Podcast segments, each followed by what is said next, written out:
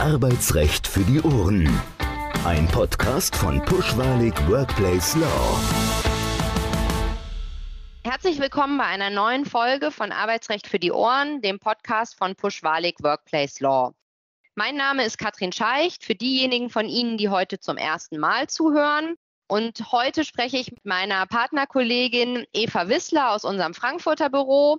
Eva, herzlich willkommen. Schön, dass du da bist. Du bist Partnerin bei uns, Fachanwältin für Arbeitsrecht und berätst Unternehmen und Führungskräfte bei allen arbeitsrechtlichen Fragen. Und du hast gerade bei uns einen Blogbeitrag veröffentlicht mit dem Titel Urlaub zu Ende, das Fernweh bleibt. Und darüber möchte ich gerne heute mit dir sprechen, weil das Thema tatsächlich für viele relevant ist. Nicht, dass der Urlaub zu Ende ist, sondern dass das Fernweh bleibt und die Arbeitnehmer gerne auch zumindest teilweise mal im Ausland arbeiten möchten. Vielen Dank, liebe Katrin. Ich würde einfach mal direkt in das Thema einsteigen. Noch ganz kurz zum Hintergrund. Einige Hörer hören uns alle zwei Wochen. Für die, die bisher noch nicht reingehört haben, ganz kurz nochmal. Ich spreche alle zwei Wochen mit Kollegen und Kolleginnen oder externen Spezialisten zu verschiedenen Themen, die die Arbeitswelt betreffen. Und heute, wie gesagt, geht es um das Thema Arbeiten im Ausland. Den Blogbeitrag meiner Kollegin Eva Wissler, den ich gerade schon erwähnt habe, den verlinken wir natürlich nochmal in den Show Notes. Da kann auch jeder gerne reinlesen. Und Eva, an dich direkt dann die erste Frage, dass wir mitten im Thema sind. Fass doch mal ganz kurz zusammen, welche Rechtsgebiete oder welche Themengebiete Arbeitgeber im Auge behalten sollten, wenn es darum geht, dass Mitarbeiter gerne im Ausland arbeiten möchten. Wir haben es gleich mit mehreren Rechtsgebieten zu tun, allen voran natürlich das Arbeitsrecht, aber wir haben sozialversicherungsrechtliche Aspekte, steuerrechtliche Themen und natürlich auch ganz wichtig aufenthaltsrechtliche Aspekte, die wir berücksichtigen müssen, wenn jemand im Ausland arbeiten möchte. Da wir ja hauptsächlich zum Arbeitsrecht beraten, natürlich zu anderen Randgebieten entsprechend, wäre mein Vorschlag, wir starten dann jetzt mal mit dem Arbeitsrecht. Welche zwingenden Bestimmungen oder vor allen Dingen denn zwingenden Grundsätze sollte man im Auge behalten, wenn Mitarbeitende im Ausland arbeiten? Wenn man mit dem Arbeitnehmer oder der Arbeitnehmerin eine Vereinbarung trifft über eine Arbeit im Ausland, entweder weil das regelmäßig der Fall ist oder weil das eine einmalige Aktion ist, jetzt für eine, für eine gewisse Phase im Leben, sollte man darauf achten, dass man erstmal klar vereinbart, welches Recht soll denn im Grundsatz gelten, über so eine, eine sogenannte Rechtswahlklausel im Arbeitsvertrag. Das genügt aber noch nicht, weil neben der Rechtswahl eben auch zwingende Vorschriften vor Ort einzuhalten sein können, die man sich jeweils anschauen sollte in Abhängigkeit davon, an welchem Ort die Person denn dann arbeitet. wenn wir dann vom Arbeitsrecht zu einem weiteren Themengebiet kommen, du hast auch das Aufenthaltsrecht genannt. Was wäre denn da zu beachten? Aufenthaltsrechtlich gilt die Tätigkeit ja dann als Arbeit im Ausland. Also wir reden ja über eine Arbeitstätigkeit. Und diese Arbeitstätigkeiten, die sind im EU-Ausland für Europäer natürlich unproblematisch möglich. Wenn ich aber jetzt weltweit schaue oder auch einen Nicht-EU-Bürger im Ausland arbeiten lasse, dann muss ich immer prüfen, welche Aufenthaltserlaubnis Voraussetzungen vor Ort dann nötig sind. Und wir wissen von Mandanten, die uns erzählt haben, naja, bei der Einreise wurden unsere Mitarbeiter beim Zoll befragt, warum sie denn hier mit zwei Notebooks einreisen, wenn sie doch eigentlich ein Touristenvisum haben. Ja, wichtig zu wissen und vor allen Dingen natürlich auch für deutsche Unternehmen oder Unternehmen mit Sitz in Deutschland die ähm, Mitarbeiter ins Ausland schicken, nenne ich es jetzt mal untechnisch, um nicht von Entsendungen zu sprechen. Darauf kommen wir ja gleich noch. Die müssen natürlich auch berücksichtigen, wenn ein Nicht-EU-Bürger hier einen deutschen Aufenthaltstitel hat und hier arbeiten darf, dass der vielleicht nicht ganz so unproblematisch in jedem anderen Land tätig werden darf. Also das vielleicht da auch nochmal zu berücksichtigen. Da denkt man auf den ersten Blick möglicherweise nicht dran. Du hast jetzt gerade schon zwischen EU und Nicht-EU unterschieden. Und ähm, das ist ja beim Sozialversicherungsrecht ein weiteres Themengebiet tatsächlich auch sehr wichtig. Was ist denn da zu beachten und inwiefern spielt die Unterscheidung zwischen der EU und dem Nicht-EU-Ausland oder den Europäern und den Nicht-EU-Bürgern eine Rolle? Also wenn man es ganz kurz zusammenfasst, dann kann man ähm, mit der dicken Faustformel dran gehen und kann sagen, Europäer, die im EU-Ausland arbeiten, für die ist es einfach und für alle anderen Fallgruppen wird es beliebig komplex, dieses Thema. Mhm. Das liegt daran, dass es natürlich innerhalb der EU Verordnungen gibt, die sich auch mit dem Sozialversicherungsrecht befassen. Eine zentrale ist diese Verordnung 883 aus 04, die ist sozusagen grundlegend für die Sozialversicherung und ähm, fürs Nicht-EU-Ausland, da muss ich eben immer prüfen, habe ich oder hat Deutschland mit diesem Land, um welches es geht, ein Sozialversicherungsabkommen abgeschlossen und sind von diesem Abkommen auch alle Zweige der Sozialversicherung dann umfasst. Das heißt also, ich habe als Arbeitgeber da beliebig viele Einzelfallprüfungen durchzuführen, während ich in der EU letztlich mich einmal mit der Rechtslage vertraut machen muss und dann in etwa was, was Anwendung findet. Und wenn dann jemand in der EU, also aus Deutschland kommend, wir bleiben also in der EU, in einem Land, anderen Land arbeiten möchte, was ist denn dann im Hinblick auf die Sozialversicherung im Voraus vor allen Dingen zu tun, damit es hinterher möglichst wenig Probleme gibt? Also im Grundsatz ist erstmal zu prüfen, in welchem Umfang soll die Person im EU-Ausland tätig werden? Ist es eine einmalige Sache oder ist es eine dauerhafte Geschichte? Beispielsweise, wenn wir gerade so an die Länder denken oder an die Region in Deutschland denken, die Bundesländer denken, die sehr nah EU-Ausland haben, sei es äh, ja, Baden-Württemberg mit dem Elsass oder Bayern zu Österreich. Da ähm, kann ja durchaus die Konstellation so sein, dass jemand im Ausland wohnt und regelmäßig nach Deutschland pendelt, um da zu arbeiten. Das sind dann diese sogenannten Grenzgänger im, im engeren Sinne. Und das wäre sozusagen die eine Fallkonstellation. Und die andere Fallkonstellation ist eher so die Idee eines Workation. Also der Urlaub in Italien war so schön, ich würde gerne noch zwei Wochen länger bleiben und dort Homeoffice machen. Das wäre sozusagen die große andere Fallgruppe, in die wir jetzt erstmal reinschauen können. Du hast jetzt gerade unterschieden zwischen Grenzgängern und anderen Mitarbeitenden, die nicht grenznah leben, sondern einfach einen Teil des Jahres im Ausland verbringen möchten. Wenn wir da für die Details jetzt zunächst auf die Grenzgänger zu sprechen kommen, was gilt denn dann im Hinblick auf die Sozialversicherung, wenn die nach meinem Verständnis 100 Prozent in Deutschland arbeiten, unterfallen sie 100 Prozent der deutschen Sozialversicherung. Wie ist es denn dann, wenn diese Mitarbeitenden gerne gelegentlich mal von ihrem grenznahen Homeoffice, nenne ich es mal, ausarbeiten möchten? Also diese Personen unterfallen Artikel 16 EU-Verordnung 883 aus 04.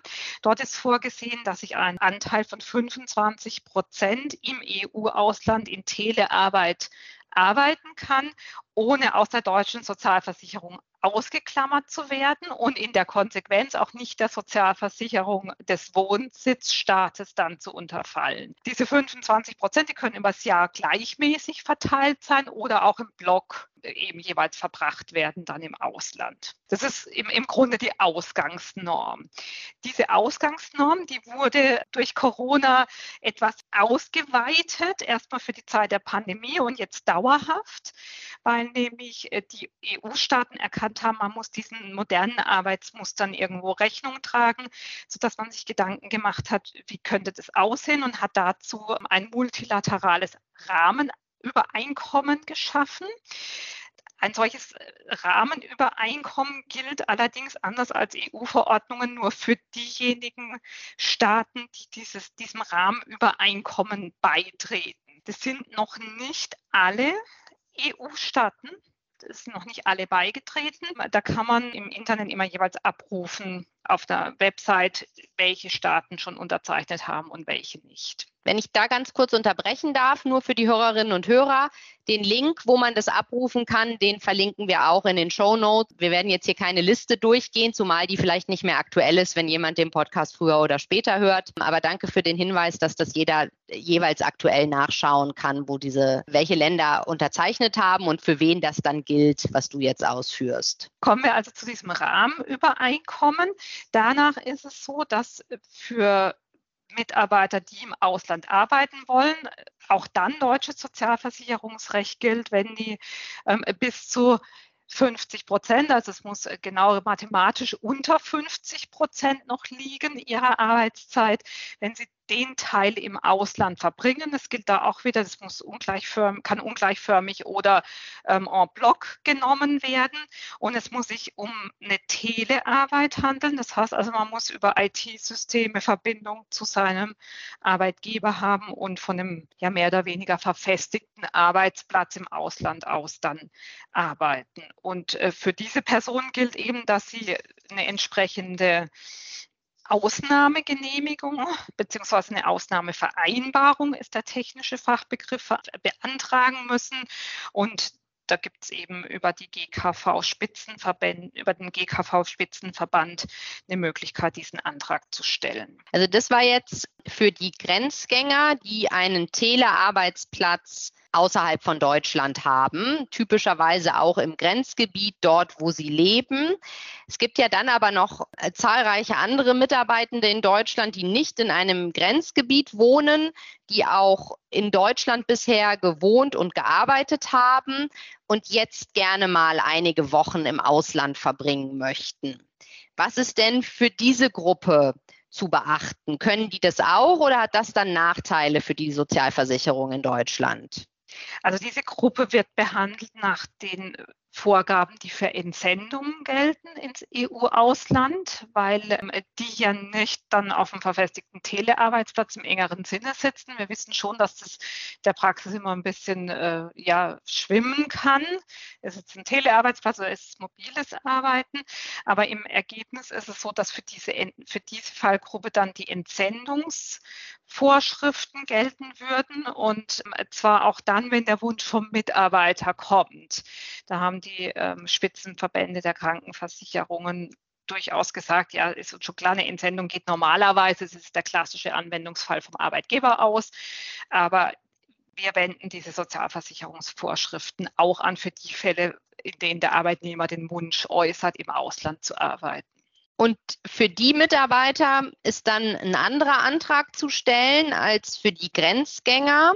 Das ist dann typischerweise die sogenannte A1-Bescheinigung. So jedenfalls mein Verständnis. Äh, vielleicht kannst du dazu noch mal ganz kurz was sagen. Ja, das ist richtig. Also diese Mitarbeiter müssen die A1-Bescheinigung beantragen und zwar dann jeweils für diese entweder für eine Dienstreise oder für diesen Zeitraum, den die im Ausland verbringen möchten. Wenn Sie das regelmäßig machen, dann kann auch eine längerfristige A1-Bescheinigung beantragt werden. Anders eben bei denen, die unter das Rahmenübereinkommen fallen, nämlich unter diese Grenzgängerregelung, für die gilt, dass die gerade keine A1-Bescheinigung brauchen. Die müssen, so hatte ich dich eben verstanden, beim GKV Spitzenverband einen Antrag stellen, dass das keine Nachteile für die Sozialversicherung in Deutschland hat. Und im Falle der Entsendung oder Dienstreise, auch wenn es nur ein oder zwei Tage sind, tatsächlich ganz wichtig.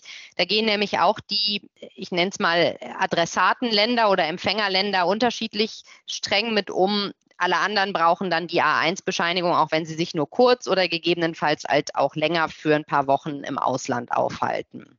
Genau so ist es. Und diese, diese Ausnahmevereinbarung, die eben erteilt wird auf Antrag für die Grenzgänger, die kann für maximal drei Jahre geschlossen werden. Das heißt also, da reden wir einfach über längere Zeiträume, eine gewisse Verfestigung. Was sich ja dann auch spiegelt in dem Telearbeitsplatz, der fest eingerichtet sein muss, während bei der Entsendung oder Dienstreise und selbst bei der Entsendung auf Wunsch des Mitarbeiters, manchmal auch Workation genannt, in einem Jahr äh, vielleicht das, der Arbeitsort im Ausland in Frankreich liegt und im nächsten Jahr in Spanien und dann nochmal nach Italien wechselt, da ist die Verfestigung natürlich weniger stark.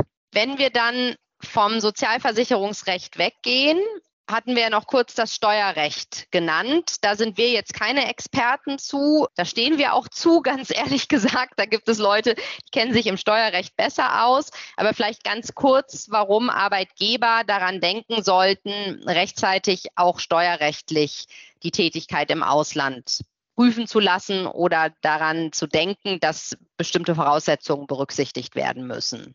Ja, also was, was wir so als, als Arbeitsrechtler im Steuerrecht ähm, unseren Mandanten und jetzt gerne auch unseren Zuhörerinnen und Zuhörern mitgeben, ist, dass der Arbeitgeber ja nicht primär Steuerschuldner der Einkommensteuer ist. Gleichzeitig muss er die ja abführen.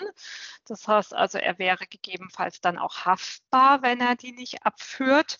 Und deshalb sollte geprüft werden, eben ob durch dieses Arbeiten im Ausland möglicherweise der Lebensmittelpunkt in einer Art und Weise ins Ausland verlagert wird, dass die private Einkommensteuer ins Ausland wandert. Das, das wäre mal der eine Punkt. Und der andere Punkt wäre eben, ob der Arbeitgeber selber durch seinen Mitarbeiter, den er im Ausland platziert, wenn der dort werbend auch tätig ist für diesen Arbeitgeber, möglicherweise eine Art verfestigte Bürostätte begründet, wo äh, gegebenenfalls dann plötzlich eine Körperschaftssteuerpflicht entstehen könnte. Und diese beiden Punkte, die sollte man zwingend im Vorfeld genauer anschauen lassen von einem Steuerberater, der sich damit auskennt. Ja, vielen Dank für den Hinweis. Ich fasse noch mal ganz kurz zusammen. Also im Arbeitsrecht ist es so, dass die Arbeitgeber daran denken sollten, eine Rechtswahl zu treffen, wenn Mitarbeitende auch im Ausland arbeiten.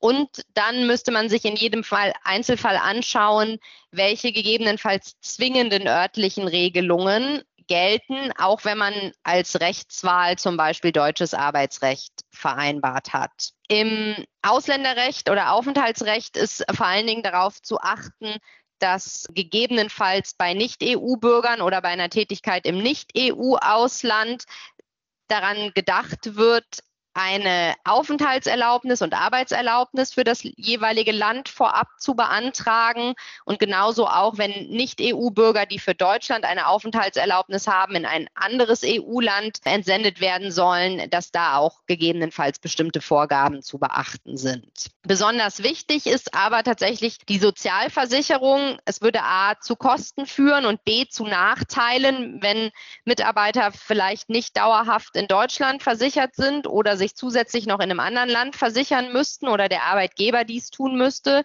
sodass man sich anschauen muss, hat man einen Grenzgänger, der einen eingerichteten Telearbeitsplatz hat, dann wäre über den GKV Spitzenverband ein entsprechender Antrag zu stellen, sodass der Mitarbeitende vollständig in der deutschen Sozialversicherung bleiben kann.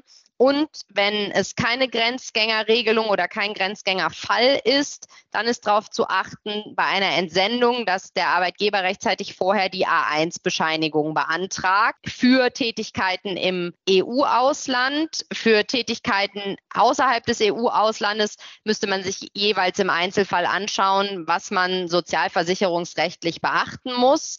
Im Worst Case gibt es auch Länder, wo gegebenenfalls zweifach Sozialversicherung abgeführt werden muss. Das jedenfalls muss man im Vorfeld beachten.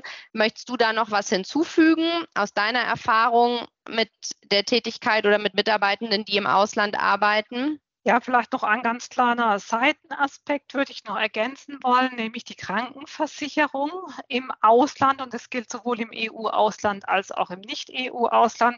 Auch da sollte man darauf achten, dass man idealerweise eine Zusatzversicherung für die Mitarbeiter hat, weil die gegenüber ihrem Arbeitgeber Anspruch haben auf Leistungen, wie sie eben in Deutschland von der Krankenkasse übernommen werden würden. Und der Arbeitgeber muss sich diese Kosten dann erstatten lassen. Und deshalb ist es dringend zu empfehlen, empfehlen, da auf einen entsprechenden Versicherungsschutz in der Krankenversicherung zu achten. Ja, danke für den Tipp. Das ist sehr hilfreich zu wissen, weil die Kosten natürlich in anderen Ländern ganz anders sein können, als sie in Deutschland wären und dann letztendlich der Arbeitgeber drauf sitzen bleiben könnte. Und das muss ja nicht sein. Zum Abschluss eine Frage auch an dich, die ich bisher allen Teilnehmerinnen und Teilnehmern gestellt habe. Hörst du selber Podcast und wenn ja, hast du eine Empfehlung? Und wenn nein, habe ich eine Empfehlung. Ich muss gestehen, dass ich ähm, wenig Podcast erfahren bin und sehr, sehr selten Podcasts höre. Also okay. gerne deine Empfehlung. Ja, dann meine Empfehlung für die Hörerinnen und Hörer ist der Criminal Compliance Podcast. Da geht es nicht um Arbeitsrecht, sondern um Strafrecht, ist aber oft auch sehr interessant und teilweise noch wichtiger zu wissen als das Arbeitsrecht, so dass es sich auf jeden Fall lohnt, da reinzuhören. Also wen das Strafrecht interessiert, der Criminal Compliance Podcast von Christian Rosinus, einem sehr erfahrenen Strafrechtler aus Frankfurt. Vielen Dank, Eva, dass wir heute diesen Podcast aufgezeichnet haben. Vielen Dank, liebe Katrin, dass ich dabei sein konnte und vielen Dank auch an unsere Hörerinnen und Hörer, dass sie uns folgen über den Podcast. Auch vielen Dank von meiner Seite. Für Anmerkungen, Anregungen, Themenwünsche steht bis zur nächsten Folge natürlich auch dieses Mal gerne wieder die E-Mail-Adresse podcast.pwwl.de zur Verfügung. Also wenn Sie uns Feedback zukommen lassen möchten oder wenn Sie einen Themenwunsch haben, über den wir mal im Podcast sprechen sollen, dann können Sie uns gerne dorthin schreiben. Dann werden wir das für die nächsten Aufzeichnungen berücksichtigen. Ansonsten, wie gesagt, haben wir alle wesentlichen Informationen zu dieser Folge auch in den Show Notes zusammengefasst. Ähm, da ist nochmal der Blogbeitrag meiner Kollegin zum Thema Urlaub zu Ende, das Fernweh bleibt, mit der entsprechenden Verlinkung zu finden, aber vor allen Dingen auch die Liste der Länder in der EU, die bereits das Rahmenabkommen zur Grenzgängerregelung unterzeichnet haben und die wird unter dem entsprechenden Link auch aktualisiert werden. Wen das also interessiert und für wen das relevant ist, der findet dort weitere Infos.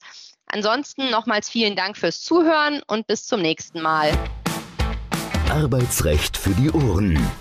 Ein Podcast von Pushwalig Workplace Law.